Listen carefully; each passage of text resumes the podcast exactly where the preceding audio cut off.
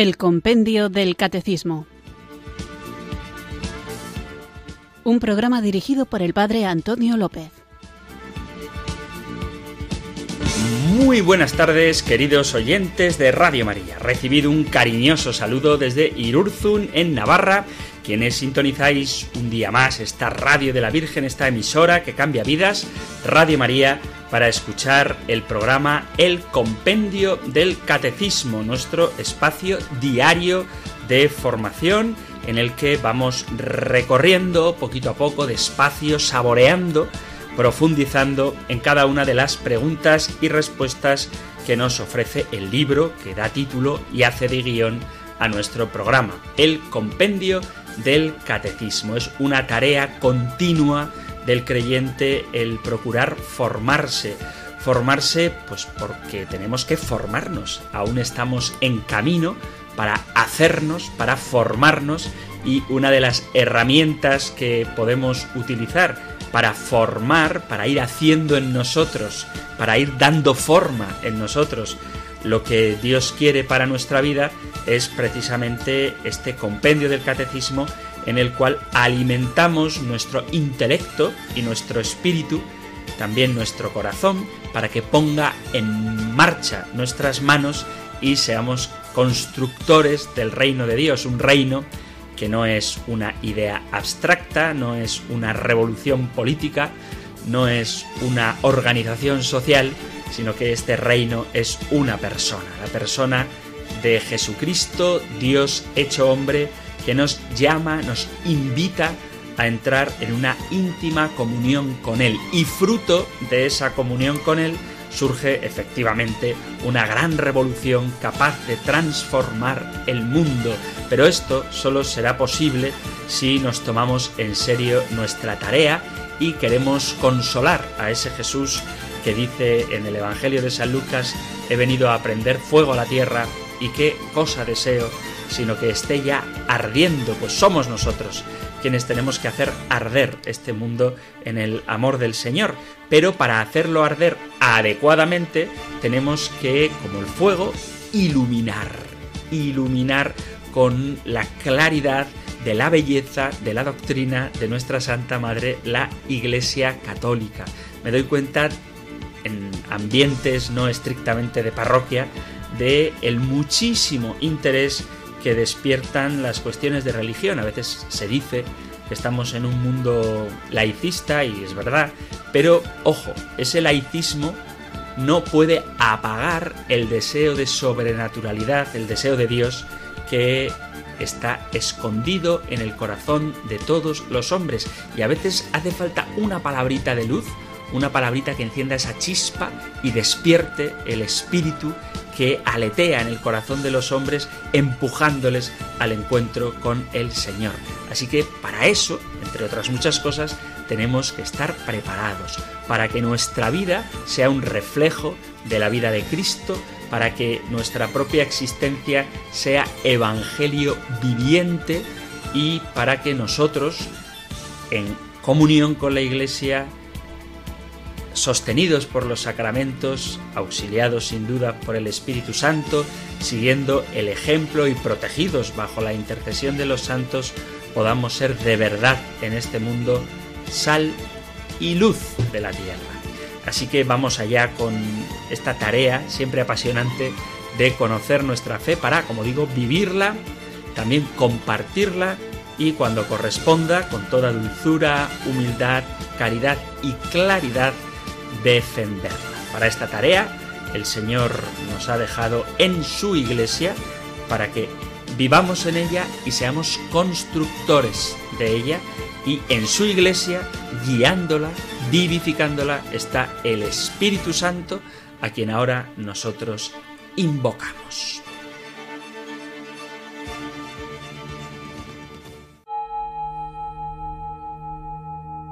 Ven Espíritu, ven Espíritu, ven Espíritu.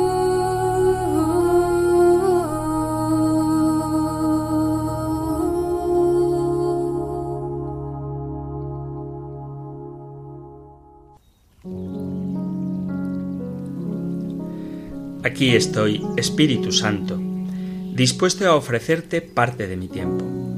Escuché tu llamada al servicio y estoy intentando seguir a Jesús en esta misión que me confías. Necesito tu compañía y la fuerza de tu gracia. Dame un profundo gusto por mis tareas, un intenso fervor y una profunda alegría. No confío en mis fuerzas ni en mis capacidades, sino en tu constante ayuda. Pero te ofrezco todo lo que soy, todas mis capacidades y talentos, mi imaginación y mi creatividad, mi inteligencia y mis energías, mi emotividad y mi capacidad de amor. Quiero que todo esté al servicio de tu gloria, para que el bien y la verdad puedan triunfar en esta tierra. Ven, Espíritu Santo.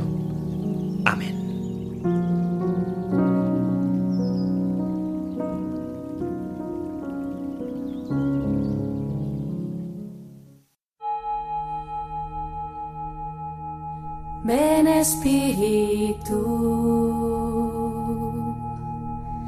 ven Espíritu,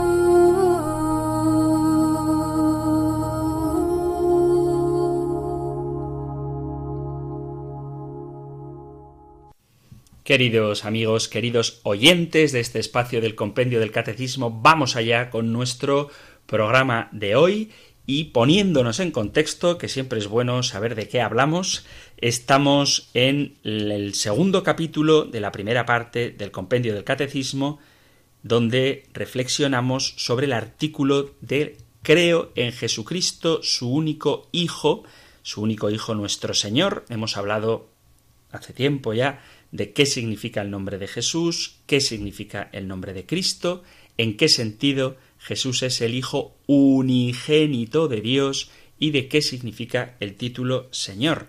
Después entramos ya en el misterio de la encarnación, viendo las motivaciones del por qué Dios se hizo hombre, para reconciliarnos con Dios, para darnos a conocer su amor infinito, para ser nuestro modelo de santidad y hacernos partícipes de la naturaleza divina. Es un punto muy importante.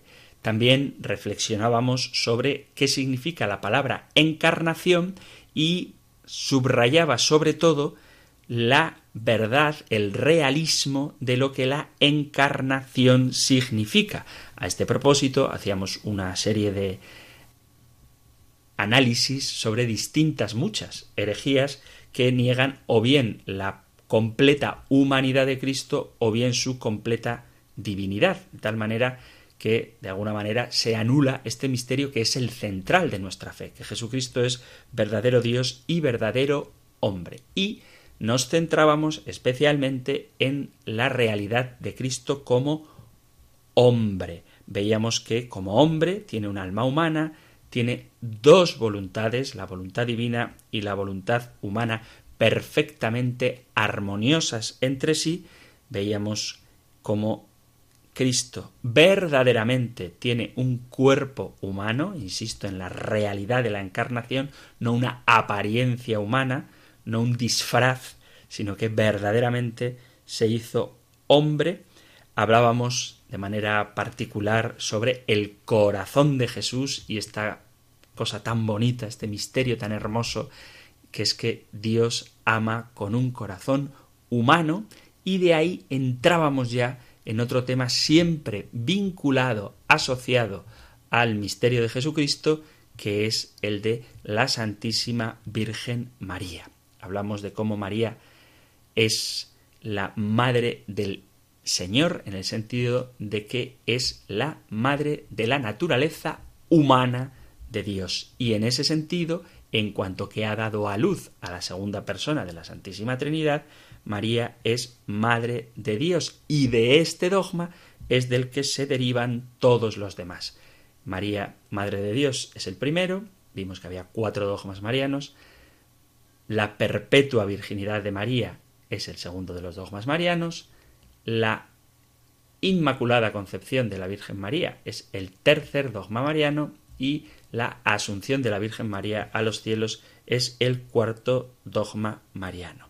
Bueno, pues de este segundo dogma mariano, la perpetua virginidad de María, meditábamos en dos puntos del compendio del catecismo y terminábamos hablando de María como madre espiritual de todo el universo, la maternidad universal de María, maternidad espiritual porque en un sentido real ella nos ha engendrado para una vida nueva, en cuanto que madre de la cabeza, que es Cristo, de la cabeza del cuerpo, que es Cristo, es también madre de los miembros del cuerpo de Cristo, que somos nosotros miembros de la Iglesia.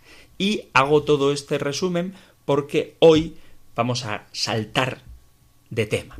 Nunca nos olvidamos de la Virgen María, pero estamos viendo a María a la luz siempre enganchada, siempre supeditada, siempre subordinada, pero siempre unida y con un lugar privilegiado a su Hijo Jesucristo. Bueno, pues después de haber dedicado varios puntos y varios días, a algún punto le hemos dedicado más de un día, pues después de ver varias preguntas dedicadas a la Virgen, damos un pequeño saltito, pero seguimos en el mismo apartado y en la misma sección del compendio de catecismo para continuar con el misterio de Cristo. Así que lo que vamos a tratar hoy lo podéis encontrar en el Catecismo Mayor en los puntos del 512 al 521 y en el 561 y 562. Ahora nosotros escuchamos la pregunta número 101 del compendio del Catecismo.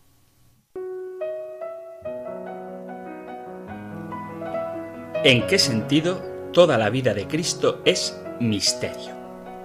Toda la vida de Cristo es acontecimiento de revelación.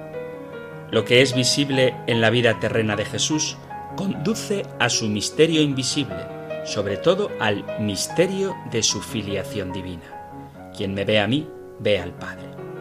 Asimismo, aunque la salvación nos viene plenamente con la cruz y la resurrección, la vida entera de Cristo es misterio de salvación, porque todo lo que Jesús ha hecho, dicho y sufrido tenía como fin salvar al hombre caído y restablecerlo en su vocación de Hijo de Dios.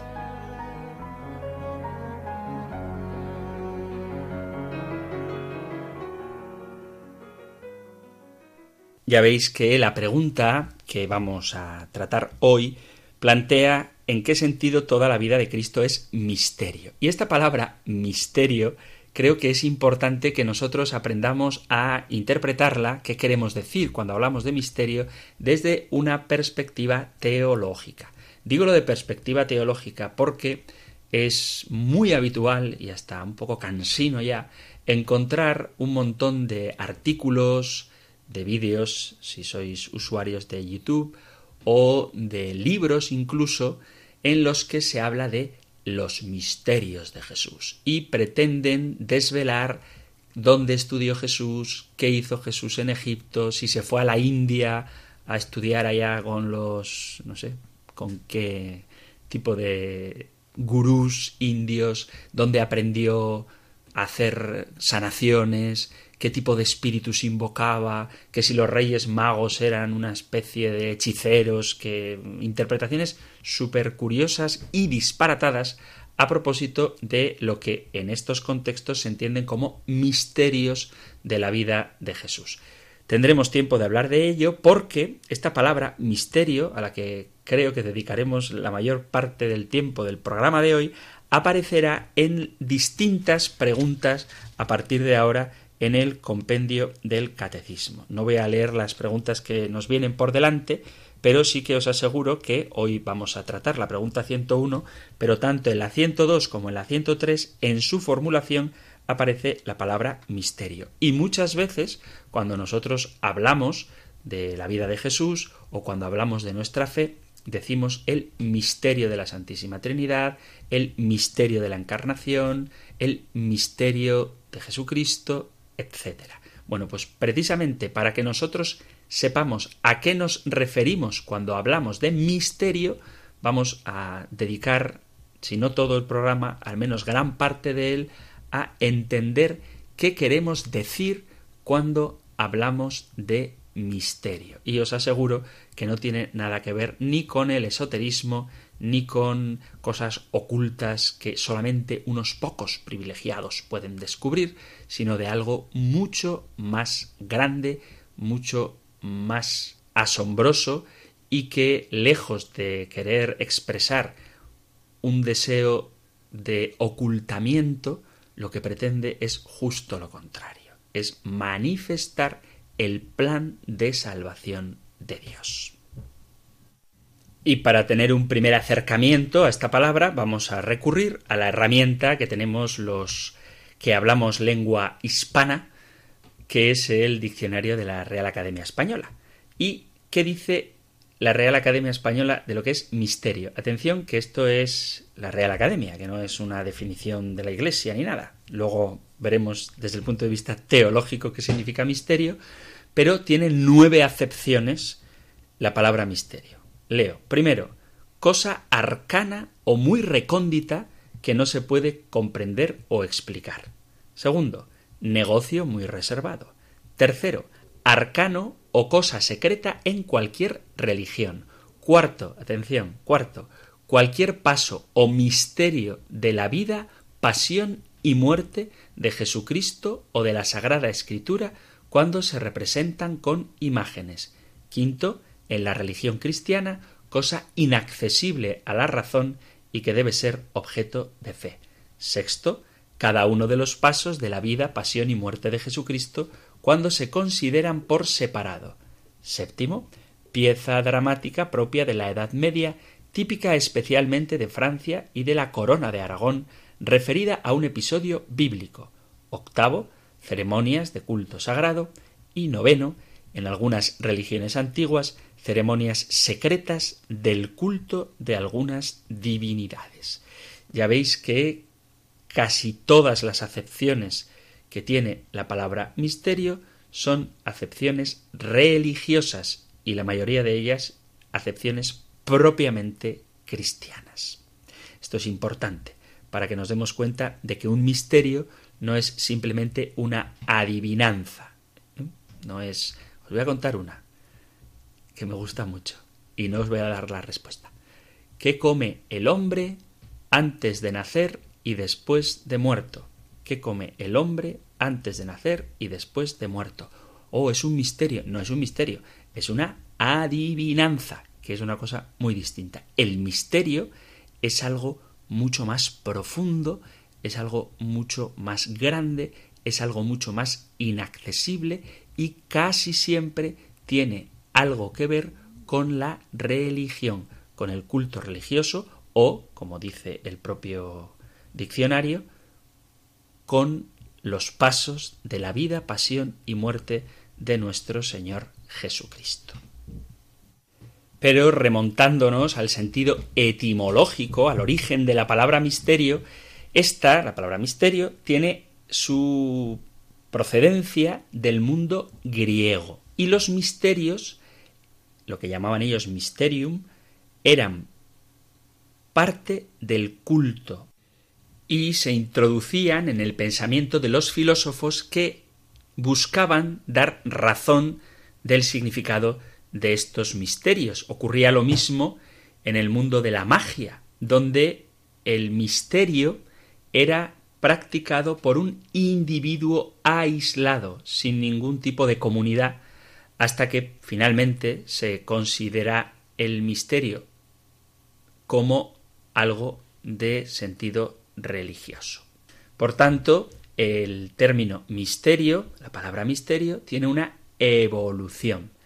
En el griego profano, no religioso, indica, no religioso cristiano quiere decir, implica un tipo de culto, pero es sobre todo en el Nuevo Testamento donde esta palabra misterio, que ya veis que la usamos mucho, adquiere su importancia, tanto en los Evangelios como en San Pablo y, si queréis, de manera muy especial en el libro del Apocalipsis. Vamos a ver un poco entonces qué significa misterio en cada uno de estos contextos.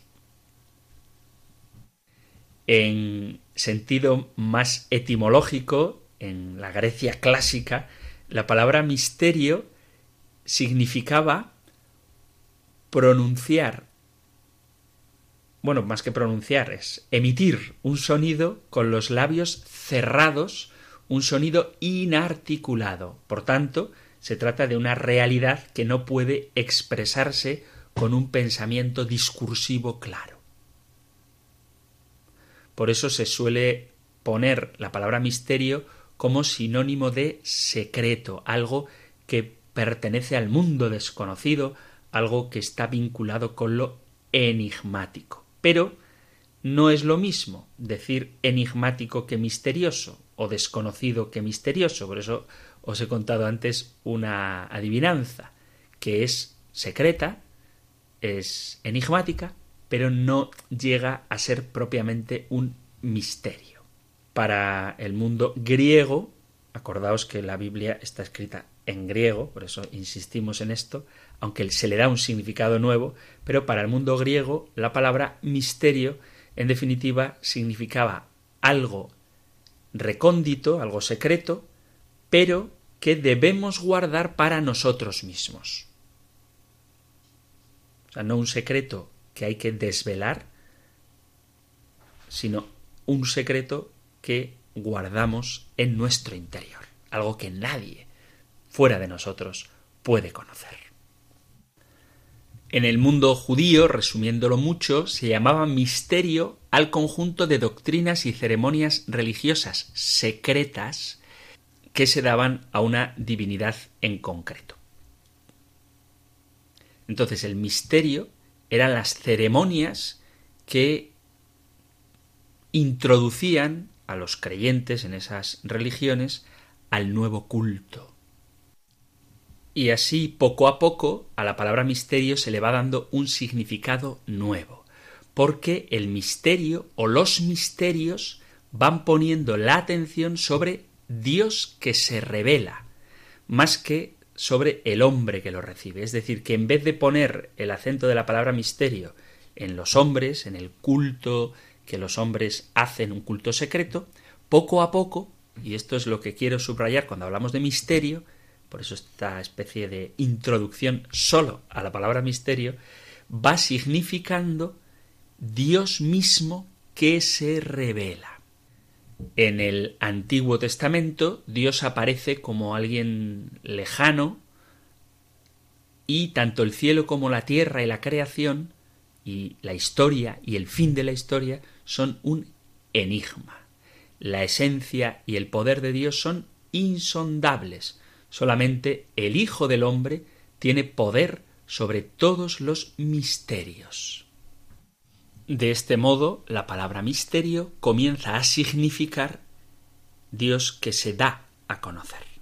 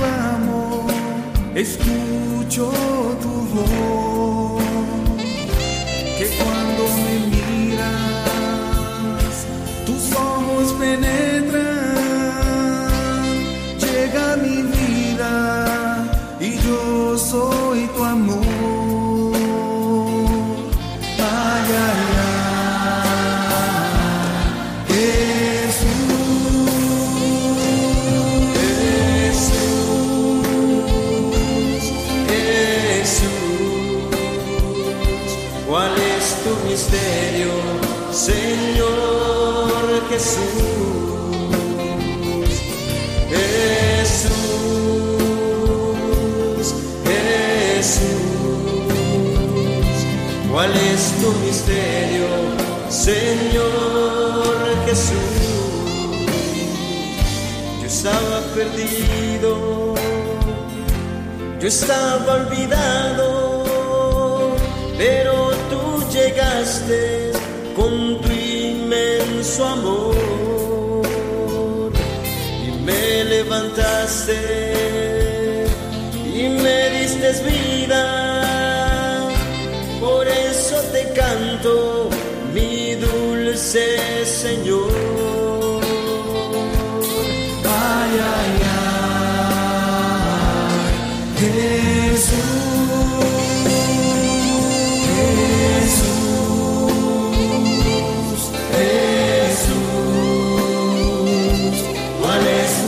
Tu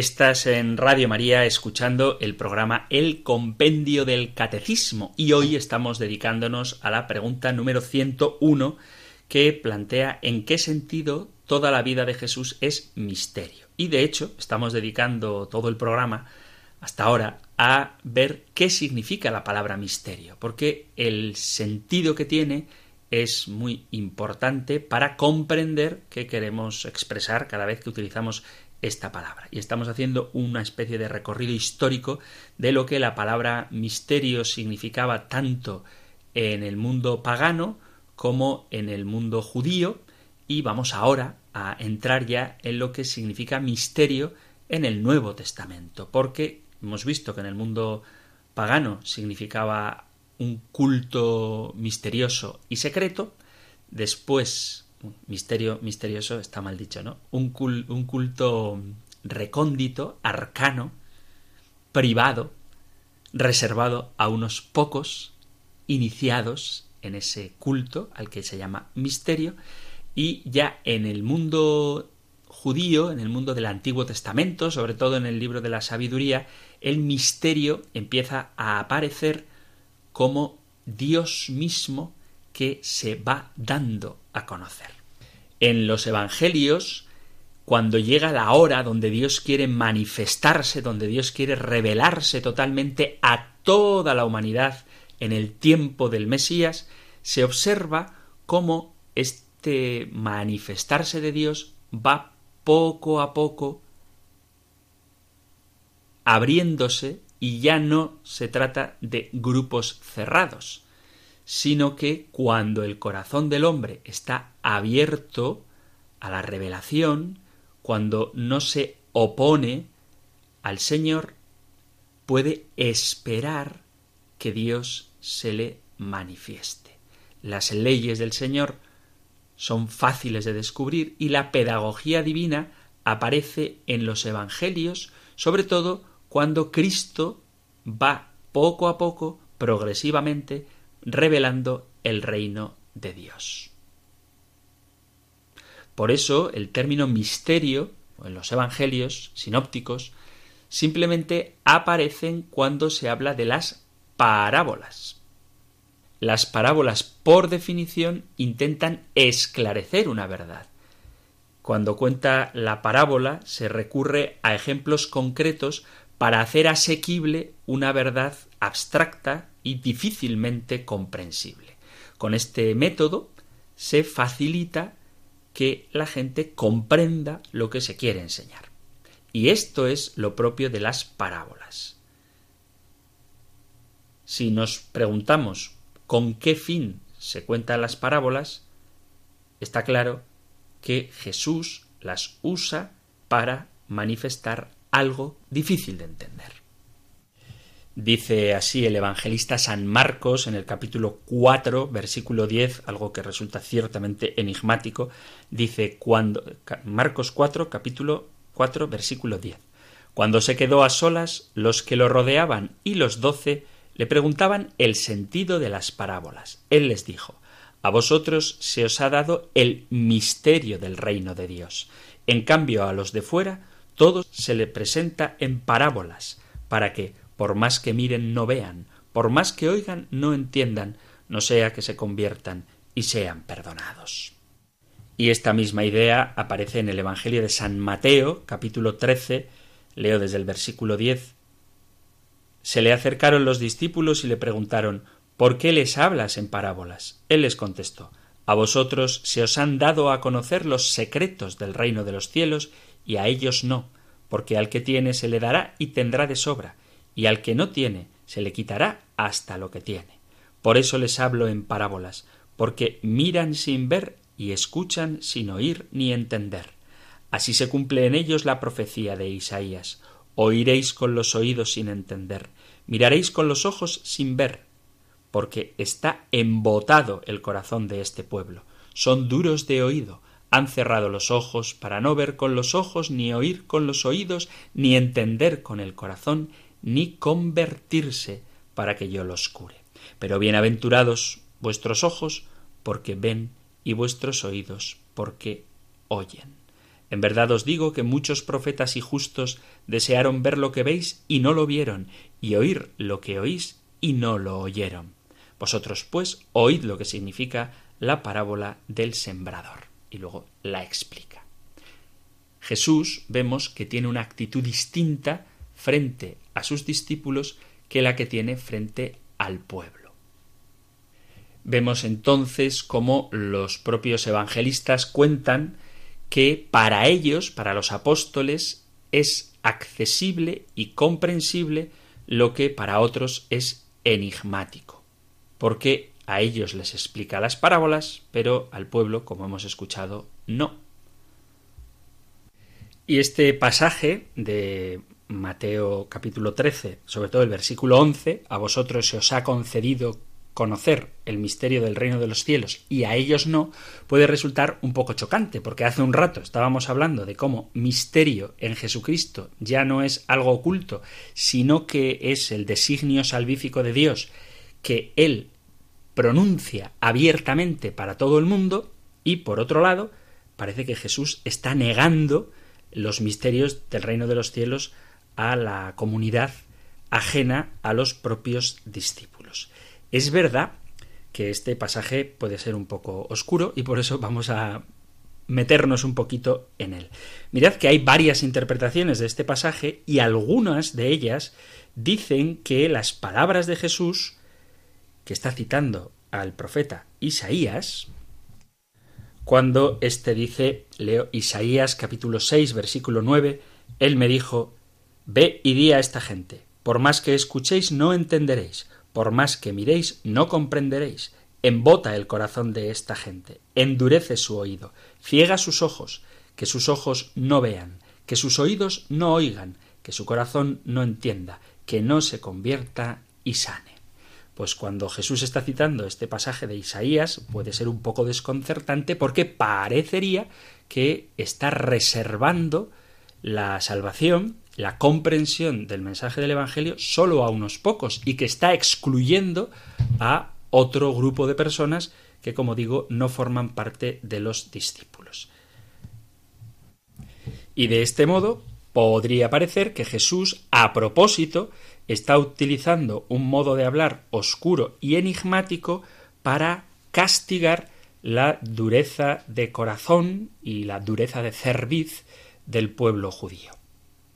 Esta interpretación, yo creo que es impropia del corazón misericordioso de Jesús y que no es tan oscuro lo que de hecho cuenta Jesús en las parábolas porque precisamente si para algo sirven es para iluminar verdades superiores que la inteligencia, si se nos dieran así sin masticar, sin parábolas, le resultarían inaccesibles. Las imágenes y comparaciones que usa Jesús están al alcance de todos y basta leer el Evangelio para darnos cuenta de lo sencillo que puede ser de comprender, aunque a veces contenga pasajes un poquito más difíciles. Por eso, las parábolas tienen precisamente la finalidad de ilustrar, de iluminar, de aclarar, de hacer comprensibles verdades abstractas. Y dan por hecho que Jesucristo las utiliza a propósito para acomodarse a la capacidad intelectual del pueblo y poner al alcance de todos la sublimidad de la doctrina de su reino. Otra cosa es que, a pesar de la claridad con la que Jesús se expresa, el pueblo no entendiese o no quisiera entender, que eso pasa todavía hoy, o no quisiera aceptar sus enseñanzas. La gran novedad de la doctrina cristiana es la torpeza de los oyentes y los prejuicios y las falsas ideas que tenían sobre el Mesías y su reino que habían aprendido de los escribas lo que dificulta y hace oscuras el verdadero sentido de las parábolas. Pero vuelvo a repetir que el género literario de las parábolas, por su propia naturaleza, por el carácter que tienen, es la expresión del corazón misericordioso de Cristo que quiere hacer accesible todo el Evangelio. Sin embargo, por la mala disposición de los oyentes, puede decirse que prácticamente fueron también ocasión de mayor endurecimiento del corazón de muchos judíos, puesto que rechazando voluntaria y culpablemente la fe en Jesucristo, se hacen indignos de que Jesús les conceda mayores gracias y les ilumine todavía más para conocer su doctrina. No puede decirse que las parábolas son la causa de la ceguera de los judíos. Esta ceguera es la que cerró el camino a otras explicaciones más profundas que sin duda Jesucristo está dispuesto a dar. El hecho de que en este pasaje que hemos leído de San Mateo 13 a partir del versículo 10 sean los discípulos los que a solas le pregunten por el significado de las parábolas, indica que el Señor sí está dispuesto a dar explicación a todo el que le pregunta. Al no preguntarle más que los discípulos, está indicándose que el pueblo no tenía interés en la doctrina de Jesús. Por eso, cuando Jesús dice a sus discípulos A vosotros se os ha concedido conocer el misterio del reino de los cielos y a ellos no, quiere decir que a quien está bien dispuesto, como eran los discípulos de Cristo, Dios les da la gracia y la luz para penetrar los misterios de la doctrina del Evangelio. Por el contrario, quienes por su incredulidad y dureza de corazón ofrecen resistencia a la doctrina que Jesús predica, les niega posteriores gracias, porque al negar lo que están recibiendo se hacen indignos.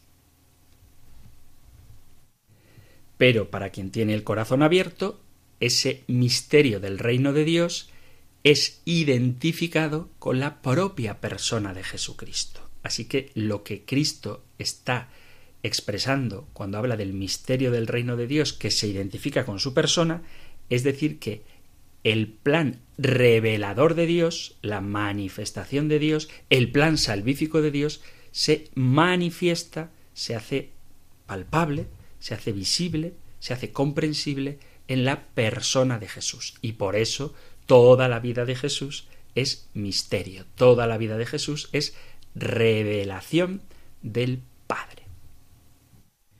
Y en este contexto de que el Señor a quien acepta le da más conocimiento y a quien rechaza le niega más conocimiento, se entiende muy bien otras palabras de esas que muchas veces la gente pide explicación cuando Jesús dice, este es el contexto, que al que no tiene se le quitará aún lo que tiene y al que tiene se le dará y tendrá sobreabundantemente. Esto significa que los discípulos perfeccionan y aumentan los conocimientos que tenían a propósito del Antiguo Testamento porque lo van iluminando con la presencia de Jesucristo. Por el contrario, los fariseos, los judíos, que no querían admitir las enseñanzas de Jesús, se les quitará aún lo que tienen, es decir, la ley judía, que sin el perfeccionamiento de Cristo no sirve para nada.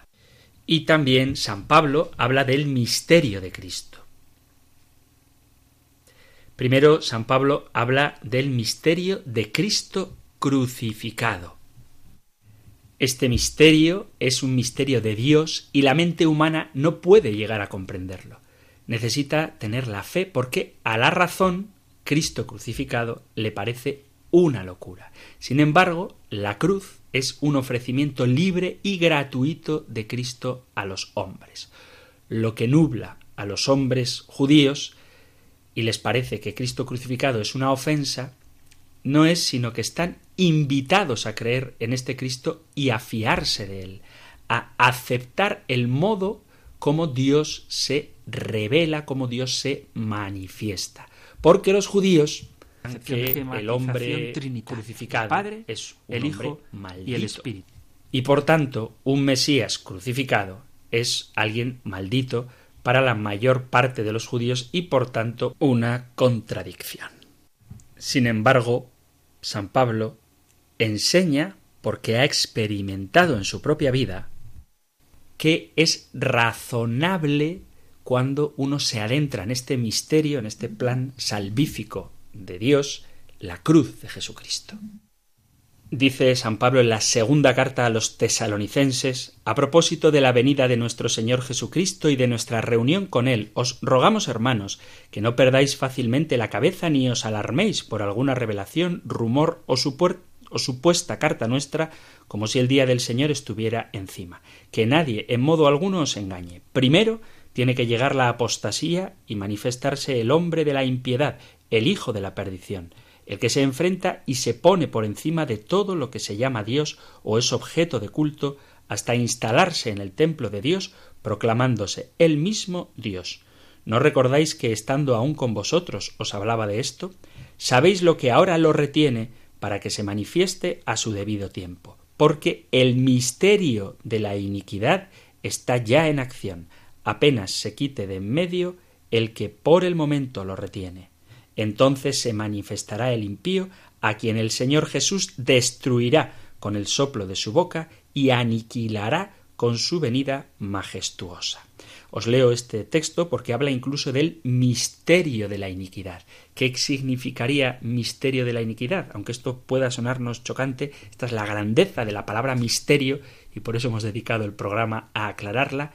Misterio significa el plan salvífico de Dios, la voluntad de Dios de darse a conocer y redimir al hombre. Por eso toda la vida de Jesucristo, desde los actos más privados, más sencillos, más cotidianos, más comunes, hasta los más sublimes, como su muerte y resurrección, son todo ello parte del plan salvador de Dios. Y en ese sentido es en el que nosotros utilizamos la palabra misterio.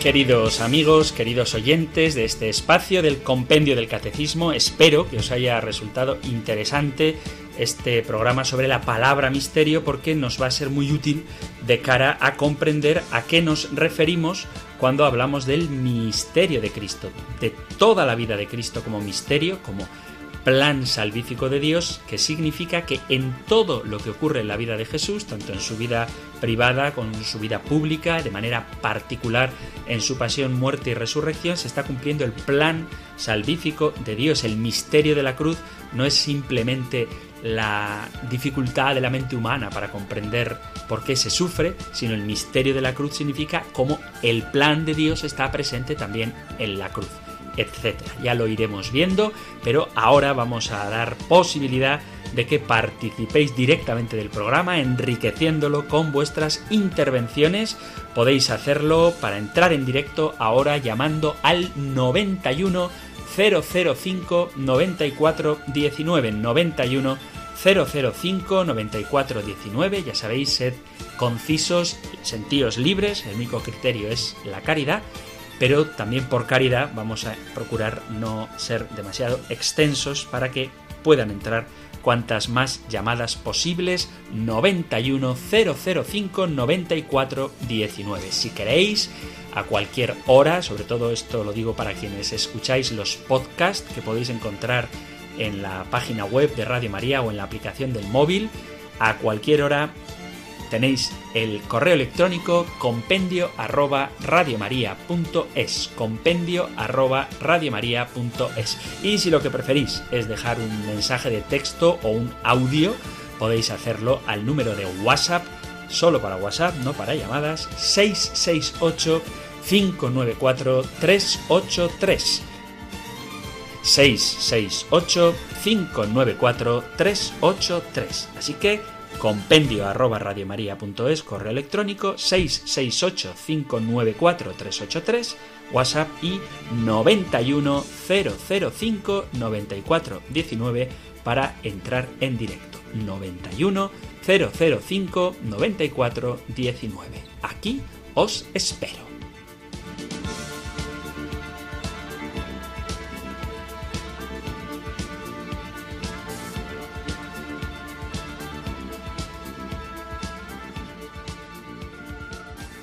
Queridos amigos, queridos oyentes de este espacio de El Compendio del Catecismo, ya tenéis a vuestra disposición el teléfono 91 005 94 19 91 005 94 19 donde estamos encantadísimos de atender vuestras llamadas, vuestras consultas, vuestras dudas, todo lo que queráis compartir con el programa de El Compendio del Catecismo. Así que, como digo, ya está la línea abierta y podéis llamar cuando queráis a partir de ahora mismo. Eh, también tenéis el correo electrónico compendio arroba y el número de WhatsApp 668 594 383. Y vamos a responder a una pregunta un que nos acaba de llegar por el correo electrónico, dice, buenas, ¿qué papel tiene María en la justicia divina? En la misericordia, llevando intenciones de almas a Dios. Un saludo. Jesús, divina misericordia, ya lo sé. Justicia, Jesús, últimos primeros, no ojo por ojo, diente por diente. Bueno, esto es lo que dice nuestra oyente que nos manda un correo electrónico con un par de imágenes muy bonitas del Sagrado Corazón de Jesús y el Inmaculado Corazón de María. Bueno, pues para entender qué papel tiene María en la justicia divina, tendríamos que aprender a entender qué significa la justicia divina. Ya hablaremos de eso, pero en cualquier caso, lo que entendemos por justicia divina es el Señor que justifica, que a aquel que quiere acercarse a Él, aquel que está abierto a su mensaje, a su invitación a entrar en nuestra vida, pues el Señor le justifica, le hace justo en su presencia. Y para eso es necesario el papel de la Virgen, como ya hemos visto creo que abundantemente, porque ella colabora de una manera necesaria en la redención, en la justificación, en la salvación del hombre, precisamente al dar a luz aquel que es el que justifica y el que nos salva. Así que esta es la respuesta que le doy a nuestro oyente que nos ha escrito por correo electrónico.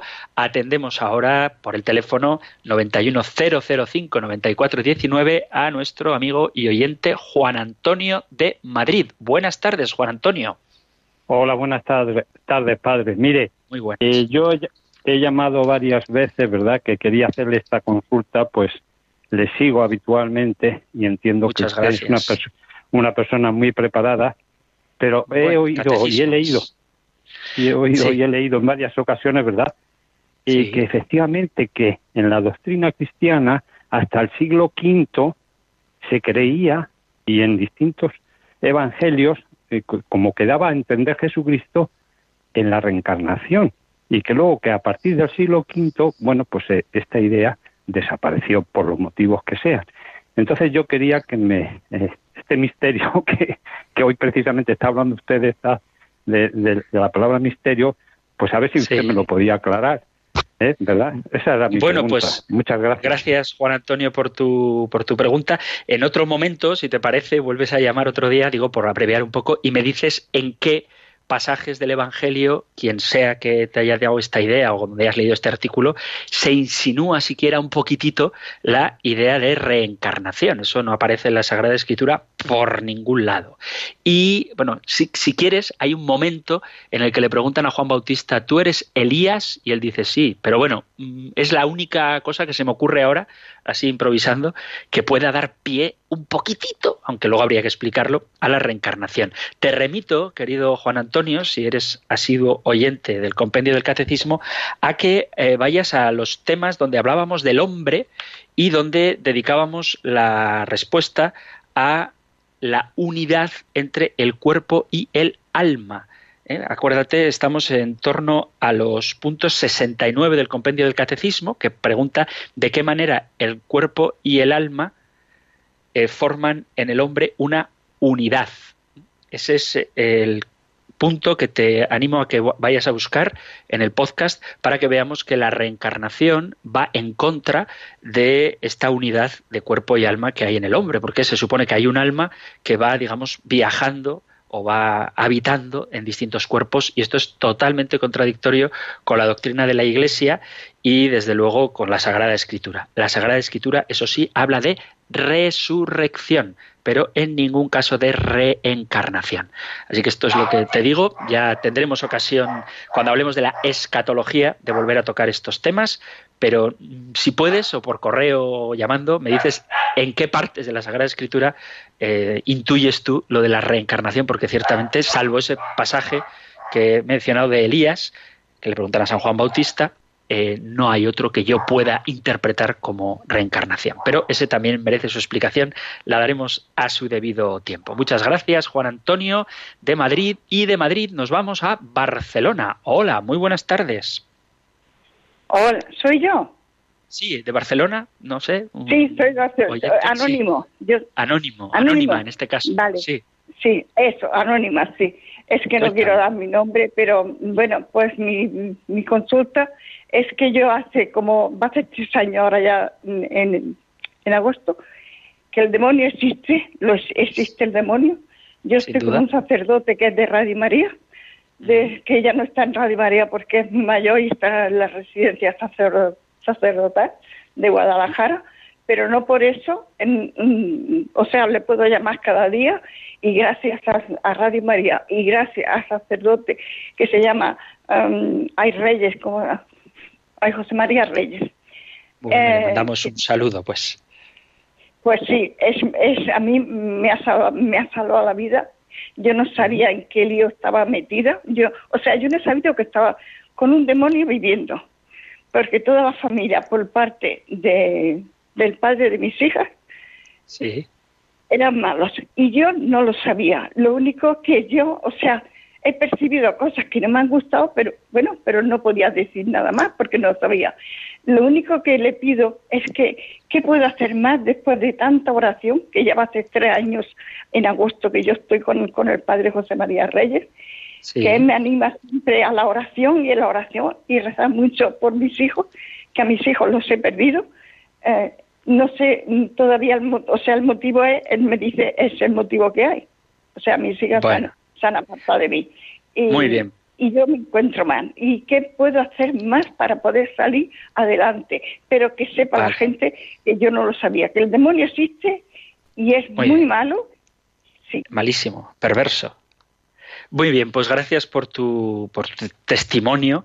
Y yo diría primero que la familia esta que dices mala no es mala, está llamada a la conversión, ¿vale? Tenemos que evitar etiquetar de malos a, a nadie porque eso es darlos por perdidos y no tenemos que dar por perdido a nadie. Malos no, llamados a la conversión como ciertamente lo estamos todos.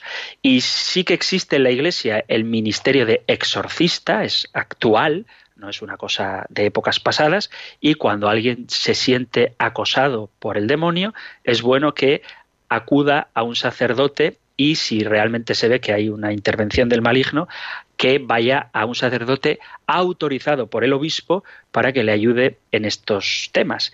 Y en cualquier caso, haces muy bien haciendo caso, obedeciendo al director espiritual que en la lucha contra el maligno va a aconsejar pues oración, sacramentos, de manera especial la Eucaristía y la confesión, una vida de gracia y viviendo en la presencia del Señor y bajo la protección de la Virgen María, el demonio sin duda acabará huyendo asustado ante la santidad de la Virgen y ante la claridad de Jesucristo. Así que hacer caso al director espiritual, es bueno tenerlo, y en caso de que la situación requiera la intervención de un experto, pues que sea un sacerdote que haya recibido el encargo del obispo, esto es importante, no cualquiera ahí aislado, sino alguien que haya recibido el encargo del obispo para estos casos de exorcismos o infestaciones diabólicas. Bueno, hasta aquí nuestro tiempo de hoy. Muchas gracias a los que habéis llamado y terminamos con la bendición que la Sagrada Escritura nos presenta. El Señor te bendiga y te proteja, el Señor ilumine su rostro sobre ti y te conceda su favor, el Señor te muestre su rostro y te conceda la paz. Muchísimas gracias por estar ahí, gracias por escuchar el compendio del catecismo y si queréis volveremos a encontrarnos en un próximo programa. Un fuerte abrazo.